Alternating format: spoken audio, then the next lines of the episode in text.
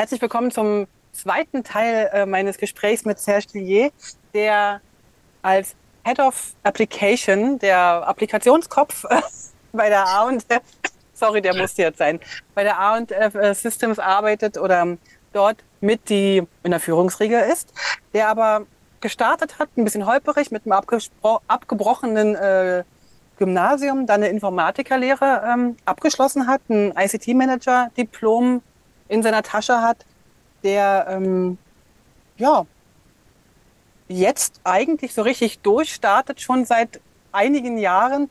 Und wir haben in der letzten Episode darüber gesprochen, wie du so Probleme angehst, wie du dich selbst, oder ich habe das ein bisschen übersetzt, als Jongleur der Herausforderungen siehst. Da sind wir in der letzten Episode eher darauf eingegangen, wie du selbst Sachen angehst, wie du äh, dein Team führst und so weiter und so fort. Jetzt würde ich ganz gern mehr mit dir über die Branche sprechen, über die Publishing-Branche. Weil wenn ich, wenn ich, du, wer sonst, kann darüber schon was sagen, weil du hast sozusagen mit vielen, vielen Publishern schon gesprochen, hast mit denen Projekte äh, begleitet oder auch schon abgeschlossen.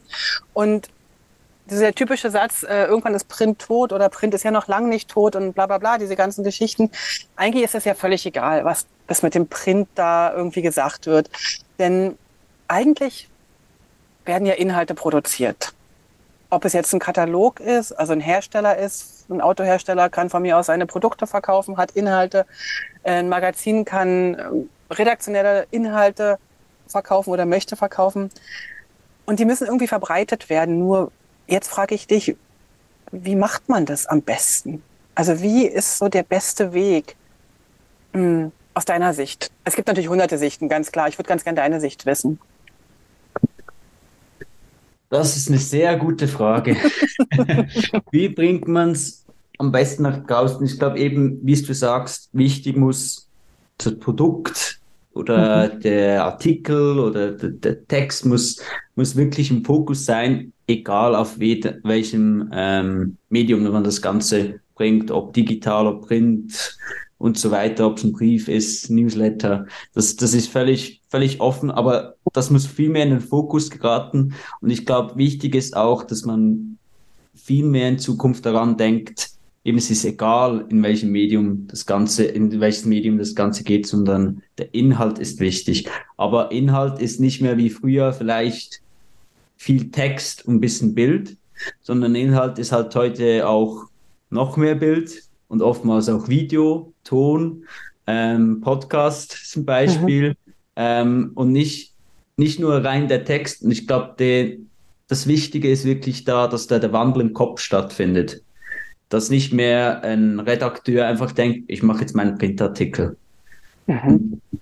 Dann es gut und da wir haben letztes Mal auch viel darüber geredet, dass man die Leute abholen muss und die Leute schulen muss. Ich glaube auch das ist jetzt wirklich das, was heute passieren muss, was jetzt passieren muss. Man muss die Leute abholen, man muss die Leute, die jetzt ein bisschen gegen das moderne Denken sind, Schulen ihnen aufzeigen, auch die ganzen Vorteile, die die neuen Medien mit sich bringen, wie viel mehr man ähm, machen kann und vielleicht auch aufzeigen, dass man ja umdenken muss, auch um Zukunft das überhaupt noch machen zu können, damit man überhaupt ja. noch Geld verdient.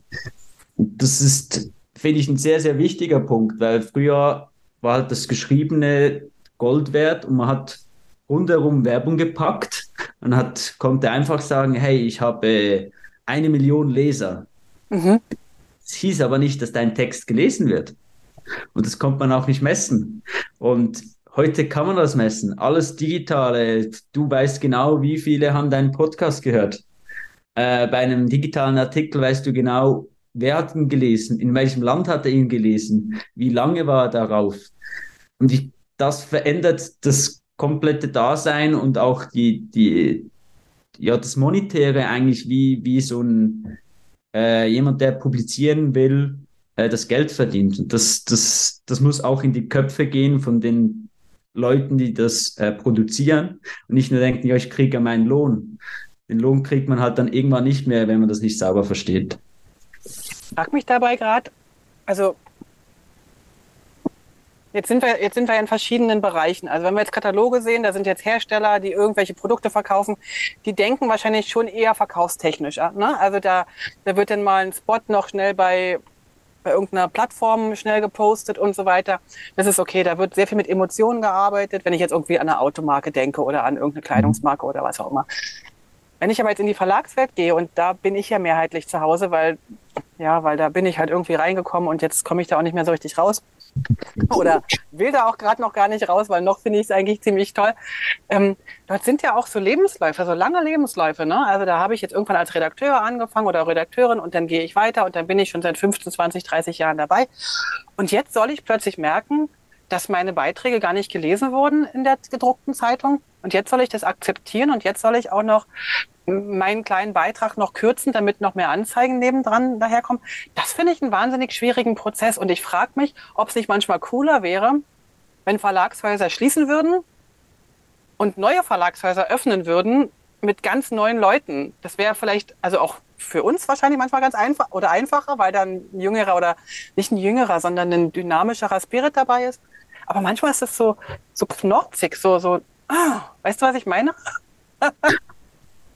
Definitiv weiß ich, was, was du meinst. Ich spüre das jeden Tag gefühlt. Und okay. das ist genau, ich glaube auch, das, was jetzt aufkommt. Mhm. Wir hatten immer die, ich ne, rede jetzt mal von der Printredaktion mhm. und dann kamen immer mehr die digitalen Redaktionen.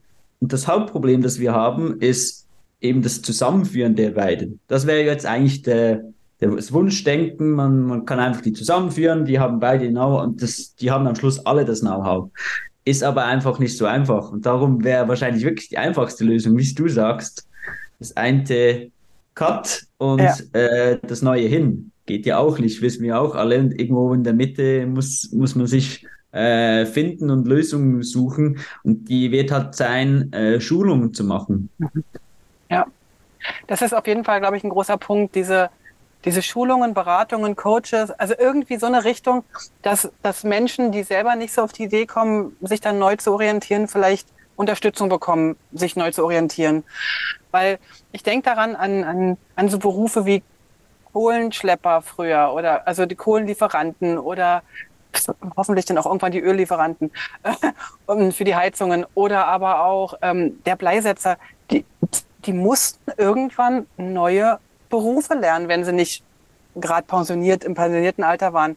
Und da waren natürlich welche dabei, die dann ganz woanders hingegangen sind. Also eine ganz mhm. andere Welt.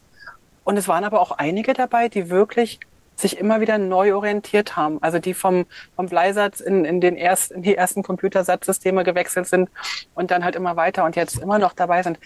Da muss es, muss, muss was passieren. Hast du das Gefühl, da passiert schon viel oder, oder ist das noch so ein bisschen. Ich weiß jetzt nicht, ob bei den Leuten viel passiert. Also ob jetzt der Schriftsetzer auf der heutigen Zeit sozusagen merkt, hey, ich müsste jetzt was machen. Das mhm. bin ich mir nicht ganz sicher, aber bei den Firmen passiert definitiv so einiges. Also okay. da, da merkt man extrem, ähm, man geht nur noch in die Richtung digital, digital ist im Fokus. So richtig wissen, wie man aber die ganzen Themen löst, die früher einfach funktioniert haben oder eben wie man jetzt wieder genauso Geld reinbringt das tut noch niemand. Aber wenn man es nicht macht, find, findet man es auch nicht heraus. Ja. Und äh, auch hier, ich persönlich bin der Meinung, Print ist tot. Nein, das wird es nie sein. Es wird es immer irgendwie geben, aber in anderen Arten. Ich glaube, das Denken müssen wir genau haben. Wir müssen, wie du sagst, der Schriftsetzer muss irgendwann lernen, jetzt gibt's was Neues. Ich muss was Neues machen. Und das Alte gibt's einfach irgendwann nicht mehr. Wir sind uns gewohnt, die, die, die Postschalter, zumindest in der Schweiz. Das, äh, ich glaube, das ist in anderen Ländern auch so. Die gab es von heute auch nicht mehr. Und es gibt dann einen kleinen Prozentsatz, äh, der damit nicht klarkommt. Die muss man abholen. Und alle anderen schaffen es dann auch. Von heute auf morgen, die Neuen, die lernen es nur noch so. Und das muss funktionieren. Also ich glaube, da muss man sich mehr getrauen, auf jeden Fall. Und da gibt es noch nicht sehr viele, die das wirklich machen und sich getrauen, ähm, neue Wege zu gehen und einfach mal zu sagen, so, jetzt müssen wir auch Sachen, äh, uns von Sachen lösen, die wir immer so gemacht haben und auch gut funktioniert haben, aber jetzt stetig abnehmen und nicht mehr so gut funktionieren. Hast du das Gefühl oder kannst du das einschätzen, ob es eher die kleineren oder eher die größeren Firmen betrifft, die da Schwierigkeiten haben? Ähm, ich würde sagen, es ist ein Mix. Mhm. Die größeren haben natürlich viel, viel länger was zu ändern, weil sie ist hierarchisch gewachsen, Riesending, äh, bis das mal überall angekommen ist. Also die müssen eigentlich früher reagieren und darum ähm, typische Mensch denkt, ja komm, wir schauen doch mal, wie es ein anderer macht, soll doch der mal ins Problem reinlaufen und die, die sogenannten First Movers, die einfach mal sagen, so, so muss das jetzt gehen, das ist die Zukunft, davon gibt es einfach viel zu wenige. Mhm. Ähm, wiederum haben die Großen eher das Geld eigentlich noch dazu, einen Wandel zu machen. Und da denke ich, die Kleinen, die würden eher sagen, hey, wir machen jetzt was, wir sind klein, modern, ähm, aber denen fehlt oft das Geld. Ja. Ich glaube, das sind so die, die zwei Problempunkte, die, die dastehen. Also das, das Geld ist natürlich immer ein Problem, aber äh, bei den Kleinen ist das noch viel, viel schlimmer, weil teilweise würden ja gern was machen, können aber nicht. Und äh, das führt dann früher oder später zum, zum Tod. Ja, vom, aber, aber, nicht vom ja. Kind, aber das ist schon ein bisschen mhm. das jetzt sehr, sehr schwarz-weiß gesagt mhm. natürlich. Bin ich ja von dir eigentlich gar nicht so gewohnt, äh, vom Tod zu hören. Du bist ja eher so der Positive und der immer Definitiv. wieder, du siehst irgendwie immer noch eine Lösung, wo andere schon sagen, ich höre jetzt auf, ich will nicht mehr. Die Decke über den Kopf und, und ähm, guck morgen weiter, da bist du immer noch der, der sagt, nee, nee, das kriegen wir jetzt schon noch hin. Also ähm, Bezüglich Personal, äh, wir hatten ja eben schon drüber gesprochen kurz, da muss es einen Change geben. Wie ist denn das bei euch direkt? Wie geht denn ihr damit um? Also braucht's noch den typischen Polygraphen und den IT-Manager oder, oder gibt's Quereinsteiger oder wie läuft's denn bei euch bei der A&F oder wo siehst du die besten Möglichkeiten? Glaube, um gleich jetzt letzte einzugehen, Quereinsteiger wird immer schwieriger, habe ich das Gefühl. Das ist so, ich sage jetzt mal, die A&F selber ist auch aus Quereinsteiger entstanden. Denn mhm. Informatiker mhm. gab es damals nicht. Also sind das Elektrotechniker, ähm, teilweise einfach äh, Fotografen, Leute, die einfach technisches Interesse hatten grundsätzlich. Das sind die IT-Leute, die früher Quereinsteiger waren. Dann haben wir sehr stark uns fokussiert auf beispielsweise technische Polygraphen, äh, einfach Leute, die technisches Know-how haben, aber Hauptfokus im Printbereich, mhm. Layouting, Templating, Redaktionssystemerfahrung und so weiter und sind bereit, sich ins Technische, in die IT reinzudenken. Das hat auch sehr, sehr lange und funktioniert immer noch sehr, sehr gut. Aber in ein paar Jahren muss man einfach sagen, nee, wir müssen umdenken. Wir müssen eher die Leute suchen, die technisch stark sind und aus dem IT-Business kommen und die, die Print- und die ganze Publishing-Welt einfach dazulernen. Und ja. ich selber bin ja auch ein Beispiel davon. Ich habe ja alles nur IT-Know-how gehabt und bin dann in die Publishing-Welt reingegangen und ich würde behaupten, das geht. Und ich glaube, das ist genau auch, auch wichtig, irgendwo äh, Mix zu haben. Das ist die Stärke von uns, dass wir irgendwie sagen, wir haben immer noch sehr viele Leute mit, mit dem Know-how, was alles über die Jahre gelaufen ist, wie das funktionieren äh, muss, wie das richtig geht, aber trotzdem eine äh, genügend größere Menge an Personen, die sagt, hey, aber ich bin jetzt völlig aus dem Digitalen, ich bin, mache das nur noch IT-mäßig, würde das nicht besser so und so jetzt mhm. gemacht werden? Warum macht ihr das überhaupt noch so? Die auch das, das Ältere hinterfragen ein bisschen und äh, neue Sachen angehen oder halt digital viel, viel mehr in die Tiefe gehen. Ich glaube, das wird auch die, das, das Schwierige in der Zukunft, dass die Leute halt im, mit digitale Ausschreibungen zum Beispiel heutzutage bekommen, ist es viel, viel komplexer als die, die Printausschreibungen, die wir noch vor ein paar Jahren hatten. Das ist deshalb so komplex, weil es einfach geht oder weil man es kann. Also ich finde, dass diese, diese Verkomplizierung dieser Welt so wahnsinnig nervig, weil warum? Also also mhm. ich, ich, bin da manchmal ein bisschen genervt, wenn ich schon vorher sagen muss, was ich alles können muss und kann. Dabei möchte ich ja erstmal wissen, was es für ein Problem gibt und ob ich überhaupt die Richtige bin dafür und so weiter und so fort. Also warum sind denn diese Sachen so kompliziert und komplex? Also beides. Ja, ja, ich glaube, aber es ist ziemlich einfach. Es, es gibt einfach viel, viel mehr Möglichkeiten im Digitalen. Das ist das Problem. Man kann okay. eigentlich zu viel Mhm. Ähm, vieles, das, da kommen wir wieder von der letzten Folge aufs Why zurück. Mhm. Ähm, brauche ich es überhaupt? Ah nein, es wäre einfach nice to have. Und das, das sollte man abstreichen. Und beim, beim ganzen äh, Print hat man eigentlich schon gestreamlinten Workflow. Jeder ja. weiß, wie das funktionieren muss. Und dann gibt es halt noch verschiedene Tools dazu. Und die eine kann das besser, das andere kann das besser. Aber es wurde seit Jahren so gemacht. Also kann man das einfach wieder so weitermachen. Und beim Digitalen kommen halt jeden Tag äh, neue Sachen dazu. Da kommt wieder TikTok und mhm. man will jetzt noch eben Videos und so weiter. Das ist einfach, ähm, es wächst so extrem schnell. Die ganze Welt dreht sich nach IT. Silicon mhm. Valley machen sie keine Ahnung, wie viele tausend neue Produkte immer wieder. Und das wird immer wieder angebunden. Und die Leute sagen einfach, ich will das irgendwie. Ähm, und aber niemand weiß so richtig, was er will und was man braucht, wirklich. Und das, das ist so die Schwierigkeit. Das ist eine echte Herausforderung. Also ich glaube, das ist ja eine, eine, komplexere Herausforderung, als ich mir das so vorgestellt hatte. Ähm, das ist ja auch eine Herausforderung für jede, für jede Unternehmung, also so wie eure zum Beispiel, zu sagen, was willst du denn, was können wir denn? Wollen wir erstmal ein kleines Produkt, wollen wir erstmal so ein, wie sagt man jetzt neuerdings, äh, dieses, dieses kleine Erstprodukt mal anschauen, dann gehen wir vielleicht weiter oder auch nicht, dass wir mal so, so, einen, so einen Piloten machen. Aber selbst habe ich das Gefühl, dass ein Pilot manchmal schon mega den Rahmen sprengt und da auch schon wieder alles, alles, alles, alles perfekt sein muss, obwohl ja der Pilot genau dafür eigentlich äh, gedacht ist. Also das Pilotprojekt meine ich jetzt nicht der Pilot als Person. Mhm. Und so eine Test, Testballon, eine Testrunde.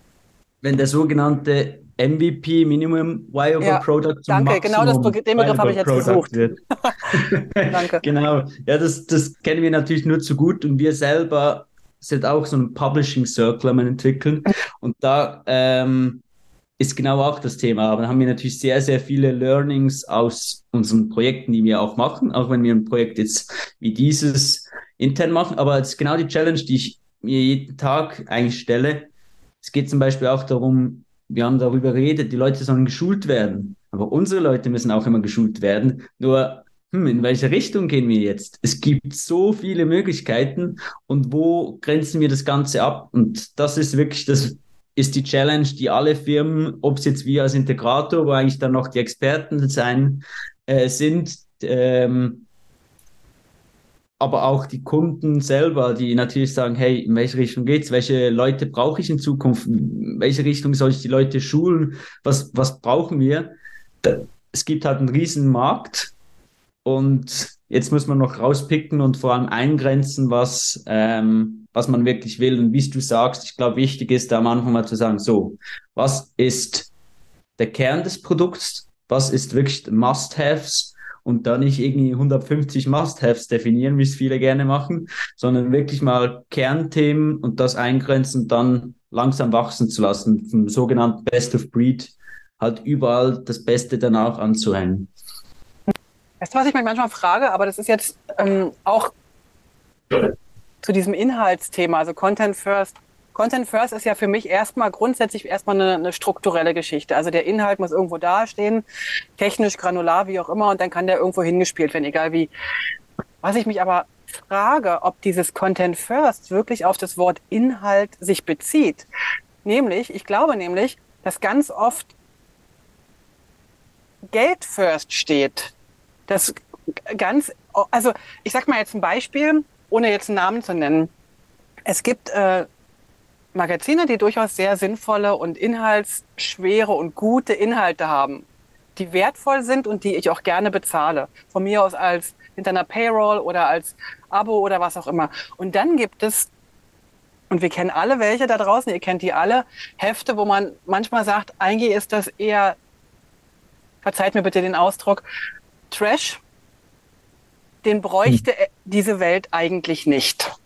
Also wahrscheinlich braucht es die Welt, sonst würden die Leute das ja nicht kaufen. Aber so eigentlich hat ja das nichts mit Inhalt zu tun im Sinne von Inhalt, sondern das ist eher Schnipsel, der irgendwie mehrfach verwendet wird. Mhm. Das macht mir so Angst. Also das macht mir auch gar keine Freude mehr darüber nachzudenken, dass wir Sachen machen, also mich ja mit eingeschlossen, äh, für Dinge, die die Welt nicht braucht. Das finde ich traurig.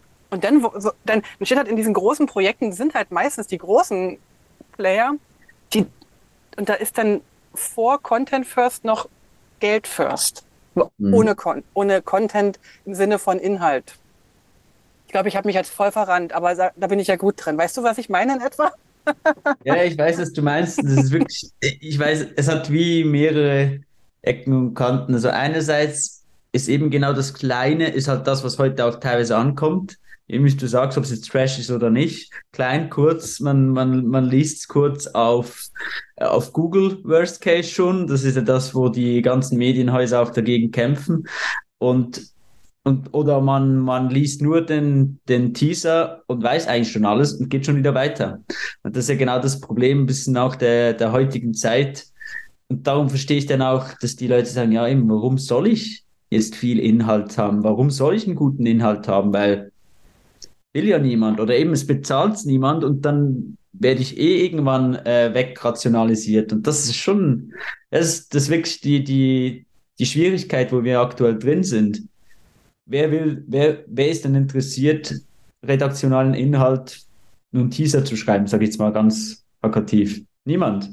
Und das, und darum wird dann auch aber auch die Qualität schlechter. Weil die guten Leute, die wollen die großen Texte schreiben. Und wenn sie niemand mehr liest, dann das beißt sich alles ein bisschen. Das ist schon, schon super schwierig. Ich glaube einfach, es wird halt viel weniger. Wir haben ja einen Riesenmarkt an Informationen. Man kann alles immer an fünf verschiedenen Orten lesen. Vielleicht gibt es halt dann in Zukunft einfach nur noch ein oder zwei Orte, wo man die guten Geschichten, die qualitativen, nicht die sogenannten Fake News liest, liest sondern halt ähm, die guten Sachen, alle guten Redakteure und so weiter sind dann halt auch dort. Und dann gibt es die anderen, ähm, jetzt auch keine Namen, wo halt einfach eben das Tr Trash reinkommt. Ich hoffe nur, dass das mit dem Trash mir jetzt nicht ganz so ähm, auf die Füße fällt. Aber wenn, dann ist es halt auch der, dann ist es halt so, dann kann ich damit auch gut leben oder zumindest versuche ich dann damit zu leben. Aber ich versuche halt immer zu gucken, dass wir halt nicht nur für, für Sachen arbeiten, die halt wirklich die Welt nicht weiterbringen. Also, oder zumindest wenigstens den Status quo halten, nicht noch, nicht noch die Welt verschlimmern die Welt, die Menschen, was auch immer. Das ist so mein, mein Gedanke dabei. Aber wie auch immer bei den Podcasts ähm, gehe ich meistens mit mehr Fragen raus als Antworten, was aber auch okay ist. Ähm, eine Frage noch zum Alter. Ich muss die stellen und nicht, weil, äh, weil wir unterschiedlichen Alters sind, sondern ich wollte dich einfach fragen, was, was denkst du, äh, wird man besser, wenn man älter ist? Also wird man besser in der Qualität oder wo siehst du Vorteile für, für Alter und, und, und Jugend? im Bereich jetzt Publishing-Welt, ne? Ich denke, man wird einfach viel erfahrener. Das ist ja eigentlich die logische mhm. ähm, Geschichte dahinter. Ähm, ob man jetzt, also mit der Erfahrung natürlich auch eben, was man nicht machen soll und viele Learnings. Und man kann dann natürlich die Erfahrung ummünzen auf, was man jetzt vielleicht, wenn man mal was komplett Neues macht. Das ist halt der große Nachteil bei den Jüngeren, die die ähm, machen das dann halt vielleicht einfach mal und äh, machen auch noch viele Fehler. Hat aber den Vorteil, wir haben äh, darüber geredet, ja, vielleicht sollten auch mal einfach Abteilungen zumachen und so weiter, weil mhm. das sinnvoller wäre. Und wenn man eben älter ist, macht man das vielleicht nicht. man hat ja die Erfahrung, ah, das hat ja aber so und so haben wir das das letzte Mal hingekriegt. Und die Jungen haben das vielleicht noch gar nicht und gehen dann einfach drauf los und sagen, nee, macht keinen Sinn, machen wir nicht. Also es bremst ein, dass die Erfahrung bremst einen dann manchmal auch wieder aus. Ich glaube, darum ist der Mix zwischen beiden super. Wenn man irgendwie junge, manchmal naive Leute hat, nehme ich mich nicht aus, ähm, einfach sagen, komm, lass uns das machen. Was soll schon passieren? Ähm, und losgehen, aber trotzdem die Erfahrungen, die vielleicht ein bisschen bremsen und sag schon bis an die Klippe, aber nicht weiter. Und äh, der Mix ist, glaube ich, auf jeden Fall super wichtig und eben macht ja auch beide Seiten irgendwie glücklich. Ich glaube aber, wenn man mit dem Alter immer weniger offen werden würde, oder gibt ja auch Leute, die das sind, ja, dann, dann kommt man irgendwann nicht mehr vorwärts. Ich glaube, da muss man irgendwann auch erkennen, ja. hey, jetzt muss ich die Jungen nachnehmen, muss auch vielleicht das wieder aus Schulung sehen. Hey, ich kann ja neue Leute schulen, wie man es wie man's gemacht hat, aber trotzdem, die können mich auch wieder schulen und ich glaube, das ist super wichtig. Finde ich auch, also finde ich ganz fantastisch, wie du das sagst, weil ich glaube nämlich auch, dass wir, und wenn ich wir sage, meine ich gerade tatsächlich schon die ältere Generation, auch wenn ich noch nicht ganz zu den Alten gehöre, finde ich, aber wir müssen einfach gucken, dass wir die ganzen, das ganze Know-how und die neue Denkweise von Jüngeren einfach nutzen und, und, und als Geschenk sehen und nicht, nicht als Störfaktor. nur weil ich das immer schon so gemacht habe, muss das immer so gemacht werden. Ich, meine drei Lieblingssätze aus, äh, tatsächlich aus Redaktionen. Aus Redaktionen und großen Verlagen kann ich ganz klar sagen. Meistens aus Redaktionen mit Verlagen, Verlagen mit Betriebsrat. Ähm, jetzt wissen wir auch, in, in welche Richtung das geht. Ähm, das haben wir immer schon so gemacht. Das haben wir ja noch nie so ge äh, gemacht. Oder seien Sie erstmal so lange dabei wie ich. Und das sind so diese drei Sätze, die kommen nicht meistens, die kommen nie am, am, am Stück, sondern die kommen immer mal so vereinzelt. Und ich muss ganz ehrlich sagen, dass ich das eigentlich schade finde, dass mhm. wir uns da, also wir, meine ich, die ganze Branche da total im Weg stehen, wenn wir nicht gucken, was, was jeweils die anderen machen. Also die anderen Unternehmen, aber auch die anderen Generationen, älter wie jünger. Also wir können von allen wahnsinnig profitieren, finde ich. Und ich mhm. finde es manchmal ein bisschen schade, dass das so eingefahren ist. Soll nicht so ja, sein. Einfach wäre es ja, man könnte dann einfach sagen, ja komm, dann lassen wir es doch. Dann gehe ich wieder. Das wollen ja. wir auch nicht. Wir sind ja trotzdem wieder dienstleistungsgetrieben, aber es ist wirklich, das beißt sich halt teilweise. Oder mhm. ich sag mal, vielleicht ist es da auch wieder vorteilhaft, eben naiv zu sein mhm. und einfach weiter zu versuchen, die Leute davon zu überzeugen, dass das, ja, das hat man immer so gemacht, aber dadurch hattet ihr auch das und das und dieses Problem hm, das lösen wir jetzt aber, weil wir es eben nicht mehr so machen. Und das, darum machen wir das Ganze, weil sonst müsste man wirklich mal die Frage in der Runde stellen, okay, wenn jetzt alles früher viel besser war, warum machen wir dann irgendwas hier? Warum wollen wir hier was ändern? Lassen wir es doch so, ähm, dann gibt es ja auch nichts zu verbessern. Und dann manchmal leuchtet es ja dann trotzdem wieder ein. Ich, ich schlage dann immer mit der Keule von, na, dann gehen wir zu Quark Express zurück. Wahrscheinlich kennst du das gar nicht mehr, aber du kennst den Spruch auf jeden Fall noch. Ähm, wenn dann alles so gut war, ich, warum habt ihr zu InDesign gewechselt, ne? Das ist jetzt mhm. auch schon wieder äh, 15 bis 20 Jahre her. Aber anyway. Vielen Dank für den Einblick. Hat mir sehr gut gefallen. Hat mir ähm, wieder mal Fragen aufge aufgegeben, über die ich nochmal nachdenken möchte. Ich will dir noch eine Abschlussfrage stellen. Die wollte ich eigentlich schon in der letzten Episode stellen, habe ich ganz vergessen. Ähm, so ein, so ein Tag, so ein, so, ein, so ein Tag hat wie viele Stunden bei dir etwa, so ein Arbeitstag? So zwischen 10, 11, sowas wahrscheinlich. Manchmal ein bisschen mehr, manchmal ein bisschen weniger. Alles klar. Deutlich zu viel, kann ich dir jetzt schon sagen. Kann ich dir einen mütterlichen Rat geben? Viel zu viel. Äh, aber das ist äh, deine Entscheidung. Aber wenn du so einen Arbeitstag am Ende anschaust, schaust du eher auf den Erfolg, den du an dem Tag hattest oder von mir aus in der Arbeitswoche? Oder schaust du eher auf die ziemlich auf die Schultern drückende To-Do-Liste von morgen? Ganz klar auf eine Erfolg vom Tag. Sehr schön. Musste ich, musste ich auch teilweise lernen, weil anders, manchmal gehe ich wirklich, wache ich am Morgen auf und merke so, oh, ich habe noch eine Riesenliste äh, von gestern und so. Aber ich glaube, sonst schläft, schläft man irgendwann nicht mehr gut. Und dann, das ist so eine, so eine Spirale, eine schlechte, wenn man da einfach, und umso mehr Druck ich habe, umso weniger denke ich nach, äh, auf morgen nach, weil sonst wird's nur, nur schlimmer. Teilweise komme ich am Montag wieder, ist so das beste Beispiel. Ich bin so einer, der sagt, ich versuche am Wochenende nicht zu arbeiten, lieber am Freitag noch lange, aber danach ist fertig dann sind die Probleme weg, sage ich jetzt mal, und am Montag dann wieder. Und ich glaube, das ist auch super wichtig und das macht es auch ja, den Alltag viel, viel leichter und man kann dann auch wieder mit, mit dem Lachen in den nächsten Tag gehen, auch wenn man vielleicht 15 Minuten später schon wieder nicht mehr so lacht, aber das, das macht es auf jeden Fall einfacher. Sehr cool. Das freut mich, das zu hören, weil bei so einem langen Arbeitstag und bei so einem langen Arbeits, ähm, bei so einer langen Arbeitswoche, wenn du sagtest Freitag spät abends, dann wünsche ich dir, dass du immer ganz viele Erfolgserlebnisse hast, die du täglich rückblickend anschauen kannst. Und so wie es aussieht, läuft dir ganz gut. Ich danke dir Heute von Herzen. erster Podcast. Das ist doch schon mal wieder ein tolles Erfolgserlebnis. War dein erster Podcast tatsächlich? Ja. Siehst du? Und ich war Bin ganz schön aufgeregt, muss ich ganz ehrlich sagen. Weil du warst so super vorbereitet und du hast den Fragebogen so mega toll ausgefüllt. Ähm, da habe ich gedacht, wow, jetzt aber. Ich danke dir von Herzen, wünsche dir alles, alles Gute und wünsche dir, jetzt, wir haben es jetzt 1645, dass du nicht mehr allzu lange heute machen musst. Wird sich zeigen. wir werden es nie erfahren. Aber ich habe jetzt einen Erfolg zum, zum Nachdenken und dann kann ich mich morgen um die To-Dos kümmern. ich danke dir und euch da draußen. Ich hoffe, es hat euch ein bisschen gefallen. Serge, dir einen wunderschönen freien Abend. Ich gebe dir heute frei. Vielen Dank. Ich überlege mir noch, ob ich das jetzt annehme oder nicht. Alles klar, Ganz danke herzlichen dir. Dank dir. Vielen Dank fürs Dabeisein. Für Infos zum Podcast schau doch mal auf publishingpodcast.com vorbei. Dort findest du alles zu den einzelnen Episoden, alle Links, alle Bilder und auch die Kontaktmöglichkeiten zu meinen Gästen und natürlich auch zu mir. Ach so, zu mir noch ganz kurz. Falls du in komplexen InDesign-Dokumenten Unterstützung und Struktur brauchst oder einfach nur ein Seminar im Publishing-Bereich durchführen willst oder du brauchst Hilfe in der Gestaltung deines Firmenauftritts, dann melde dich doch bei mir. Am besten per Mail oder auf www.moliri.com. Ich freue mich auf alles Neue.